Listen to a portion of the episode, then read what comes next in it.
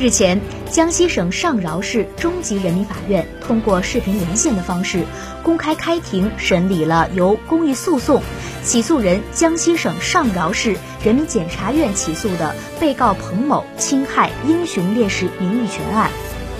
法庭当庭作出一审判决，被告彭某于本判决生效之日起十日内，在全国公开发行的媒体上公开赔礼道歉，消除影响。二零一九年一月，被誉为中国氢弹之父的两弹一星功勋奖章获得者于敏在北京逝世。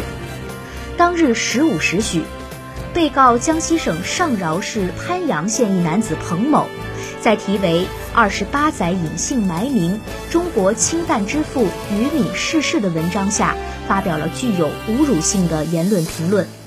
在社会上产生了较大的负面影响。法院宣判之后，公益诉讼起诉人江苏省上饶市人民检察院对判决没有意见，被告彭某当庭表示服判，不上诉。